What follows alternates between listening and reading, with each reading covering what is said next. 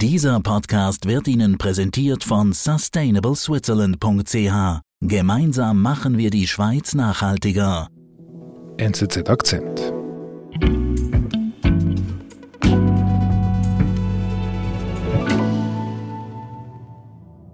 In der belagerten ukrainischen Hafenstadt Mariupol Seit Wochen belagern die russischen Truppen das Stahlwerk Azovstal. Das ist die letzte Bastion des ukrainischen Widerstandes in Mariupol. Es wurde nach ukrainischen Angaben die ganze Nacht über bombardiert und werde nun gestürmt. Das russische Verteidigungsministerium warf den im Stahlwerk in diesem Stahlwerk in Mariupol, wer steckt dort fest? Wir wissen nicht ganz genau, wie viele Menschen dort feststecken. Was wir wissen, ist, dass dort ein Haufen Zivilisten immer noch gefangen sind, obwohl es jetzt erste Evakuationen gab, und auch Kämpfer. Mhm. Wahrscheinlich etwa 1500, wohl immer noch über 1000. Mhm. Was sind das für Kämpfer? Es sind größtenteils Kämpfer, die zum Azov-Regiment gehören. Das mhm. ist eine Einheit der ukrainischen Nationalgarde mit einem etwas zweifelhaften Ruf. Mhm. Und Putin bzw. die russische Propaganda sagt, dass das eigentlich alles Nazis seien, die dort Mariupol verteidigen. Mhm. Das kennen wir ja eigentlich seit dem Krieg, diesen Vorwurf Nazis.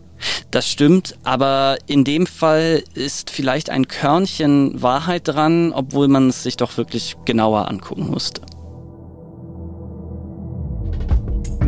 Revert Hofer erzählt uns vom sogenannten Azov-Regiment, einer ukrainischen Kampftruppe mit rechtsextremen Wurzeln, die noch immer das Azovstal-Stahlwerk in Mariupol hält. Also verstehe ich das richtig, wenn wir von Nazis sprechen beim Azov-Regiment, dann ist das nicht nur bloß Propaganda. Ja, und das hat vor allem mit der Entstehung des Azov-Regiments zu tun. Mhm. Das ist nämlich eine Einheit, die 2014 entstanden ist. Also wir erinnern uns, 2014 wurde der prorussische Präsident der Ukraine, Janukowitsch, gestürzt. Mhm. Es gab Proteste auf dem Maidan. Im Donbass wurden prorussische Separatisten, haben sich unabhängig erklärt. Mhm. Und damals haben sich überall in der Ukraine sogenannte Freiwilligenbataillone gegründet. Und eines dieser Bataillone war damals das Azov-Bataillon. Und mhm. damals war es eigentlich wirklich ein ja, wilder Haufen. Es waren Hooligans, Neonazis, ganz klare Rechtsextreme, die sich dort zusammengeschlossen haben und im Osten der Ukraine gekämpft haben. But the most organised and perhaps the most effective were a small number of far right groups. These are the men of the Azov Battalion, pro Ukrainian paramilitaries, all volunteers.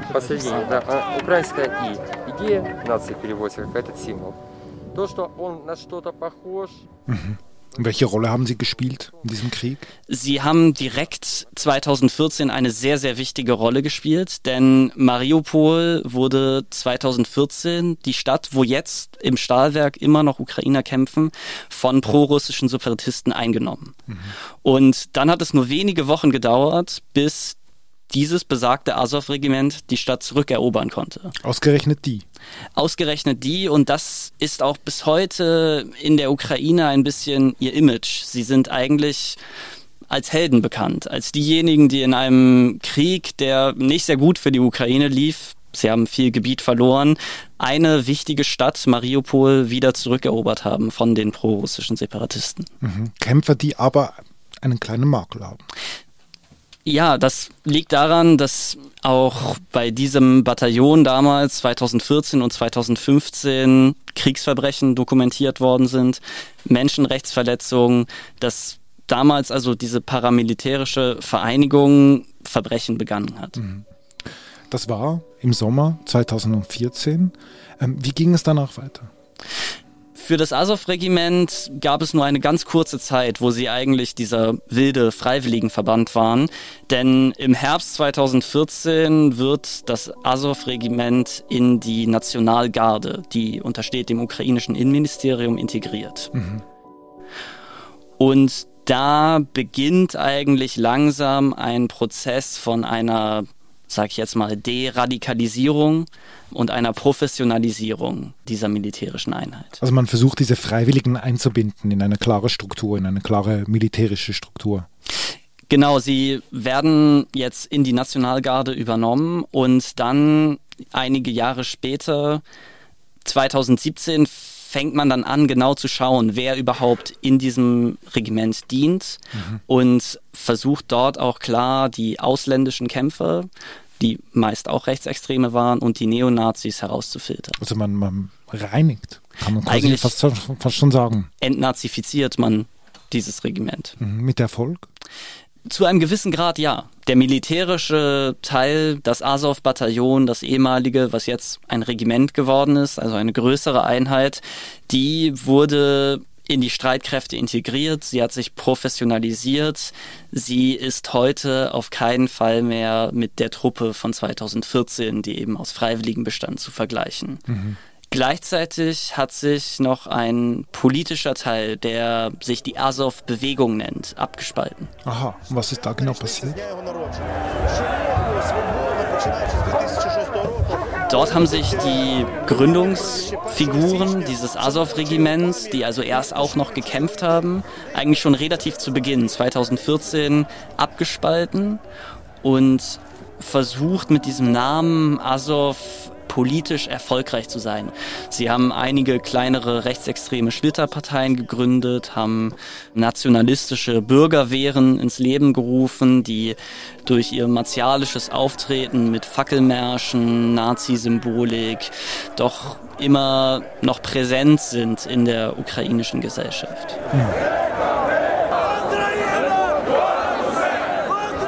Und das sind tatsächliche Nazis, Rechtsextreme könnte man sagen. Also die sind aus der Armee ausgestiegen oder einfach aus dieser Kämpfermentalität und sind in die Politik eingestiegen? Sie sind in die Politik eingestiegen und firmieren so ein bisschen unter dem Namen Azov-Bewegung. Hm.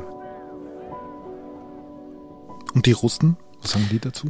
Die Russen haben eigentlich von Beginn an 2014 gesagt, dass dort ein rechtsradikaler Putsch vor sich geht in der Ukraine.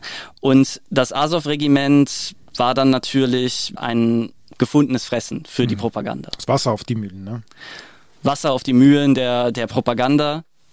Dazu trägt auch noch bei, dass sie eben bis heute die gleichen Insignien tragen, sich zwar von den politischen Armen distanziert haben, aber zum Beispiel ist das Emblem dieser Kämpfer bis heute die sogenannte Wolfsangel. Mhm. Was ist das?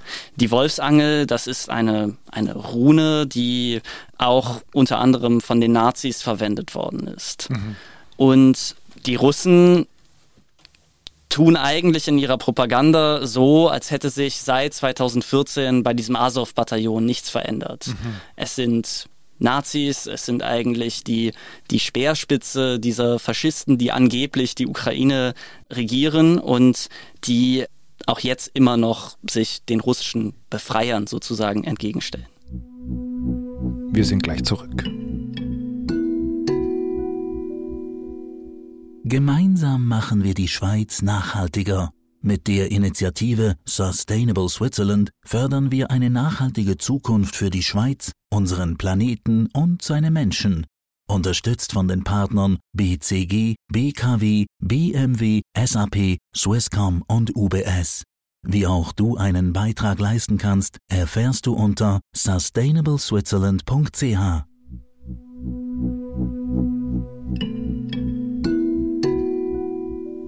Lass uns einen Schritt in die Aktualität machen. Der Krieg damals im Donbass ist jetzt acht Jahre her. Jetzt haben wir einen neuen bewaffneten Konflikt. Welche Rolle spielt das Azov-Regiment jetzt in diesem Ukraine-Krieg? Jetzt in diesem Krieg ist in der Ukraine eigentlich das Azov-Regiment als eine Art äh, Eliteeinheit in der Armee bekannt. Mhm. Sie sind sehr kampferprobt, sie haben eine hohe Kampfmoral auch. Und das ist eigentlich auch das, was die Rekruten, die neu zum Regiment gestoßen sind, anzieht. Es ist weniger die Ideologie, sondern dieser Status einer Eliteeinheit anzugehören. Mhm. Ist die groß? Es hat sich nochmal in mehrere Bataillone aufgeteilt. Heute, der Hauptteil ist wieder in Mariupol, kämpft heute in dem Stahlwerk und dort waren zu Beginn des Kriegs etwa 1500 Mann. Okay, ausgerechnet wieder in Mariupol. Ausgerechnet wieder in Mariupol. Dort, wo sie ja. eigentlich ihren, ihren, ihren Mythos eigentlich ja. quasi, wo alles begonnen hat. Ja.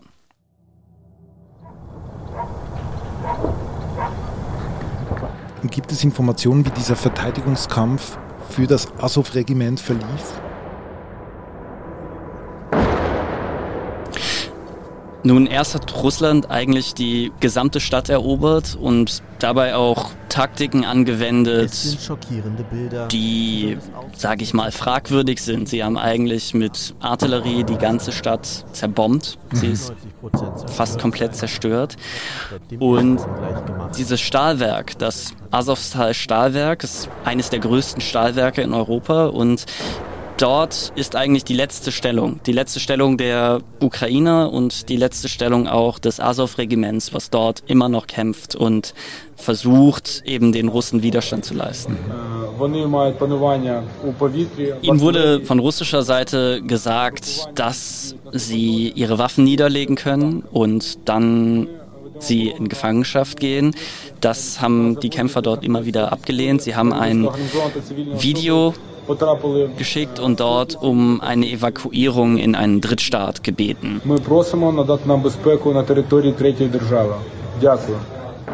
Aber das ist nicht geschehen und so haben sie sich weiter verbarrikadiert in diesem Staat.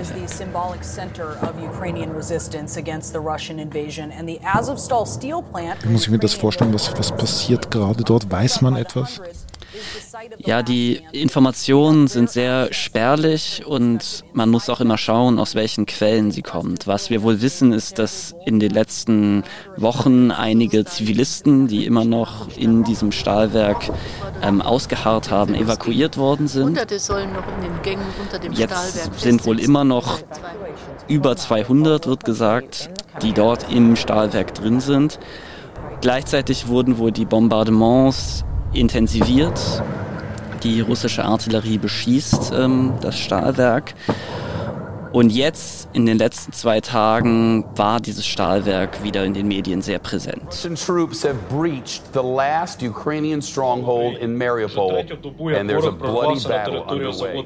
Die ukrainische Seite hat gemeldet, dass die Russen jetzt wohl doch versuchen würden, es zu stürmen. Das hat die russische Seite sofort dementiert. Sie haben darauf verwiesen, dass Wladimir Putin den Befehl ausgegeben hätte, es nicht zu stürmen und dabei würde es bleiben. Wir wissen es nicht bis jetzt, was dort passiert, aber sollte es dazu kommen, dann werden die Kämpfe bestimmt furchtbar werden. Man muss sich dieses Stahlwerk vorstellen. Es ist untertunnelt. Anscheinend ist darunter ein riesiges Katakombensystem und wir wissen nicht genau, ob da jetzt eine Schlacht im Gange ist, aber wenn da gekämpft wird, dann ist das bestimmt schlimmer als Häuserkampf. Also wirklich Mann gegen Mann auf engstem Raum. Und dieses Azov-Regiment, was dort immer noch im Stahlwerk ist, wird jetzt seit Wochen belagert. Die Versorgungssituation ist schlecht. Wir müssen eigentlich davon ausgehen, dass die russische Übermacht sehr groß ist.